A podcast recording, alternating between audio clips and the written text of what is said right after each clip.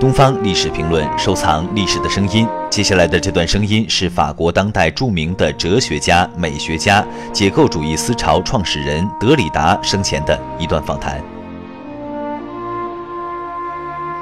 C'est que chaque fois que j'écris quelque chose euh, qui, euh, qui, euh, dont j'ai le sentiment que ça fraye un, un nouvel espace, que, que j'avance là où, où je ne m'étais pas avancé, et ce qui très souvent implique des gestes qui peuvent sembler agressifs à l'égard d'autres penseurs ou de, collègues ou de bon ça m'est arrivé. Je ne suis pas polémiqueur mais il est vrai que euh, les gestes de, type déconstructif ont souvent l'apparence de gestes euh, qui vont déstabiliser ou inquiéter ou angoisser les autres ou euh, blesser même quelquefois. Alors chaque fois que j'ai euh, fait ce geste-là, euh, il y a eu des moments de peur, en effet.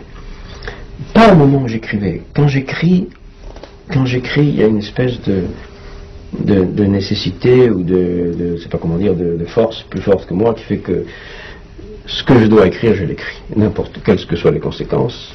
Je n'ai jamais, jamais renoncé à écrire quoi que ce soit parce que quelques conséquences me faisaient peur. Donc, euh, rien ne m'intimide quand j'écris. Quand j'écris. Je dis ce que je pense qu'il faut, il doit être dit. Cela dit, quand je n'écris pas, quand je ne suis pas en train d'écrire, et à un moment très particulier, qui est le moment où je m'endors, hmm? a nap or something, je me mets là, and I fall asleep.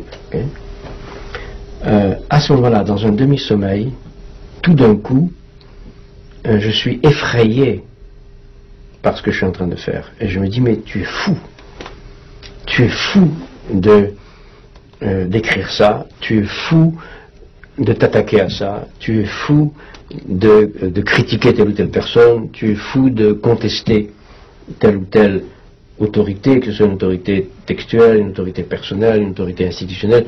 Et il y a une sorte de panique dans une, sorte de subconscience, de panique, comme si, euh, euh, à quoi est-ce que je peux comparer ça?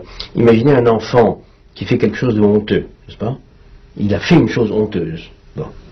Euh, il y a les rêves de Freud, les rêves d'enfants nus, enfin on se promène nus. Hein. Vous savez, les rêves, on se promène tout nu, et puis on est effrayé parce que tout le monde voit que vous êtes nus.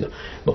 Alors, dans ce demi-sommeil, j'ai l'impression que j'ai fait une chose criminelle, honteuse, inavouable, que je n'aurais pas dû faire. Et quelqu'un est en train de me dire, mais tu es fou de faire ça.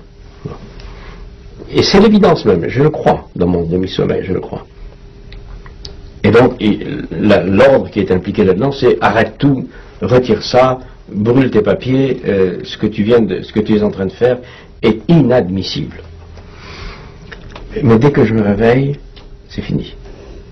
ça, veut dire que ça veut dire, je l'interprète comme ça, que quand je suis éveillé, conscient, au travail, etc., euh, je suis d'une certaine manière plus inconscient que dans ce demi-sommeil. Dans ce demi-sommeil, je, il y a une certaine conscience, une certaine vigilance qui, qui me dit la vérité. À savoir que ce que je fais, c'est très grave, d'une certaine manière. Mais quand je suis euh, éveillé au travail, cette, euh, cette vigilance-là est en sommeil. elle n'est pas la plus forte. Et donc je fais je fais ce qui doit être fait。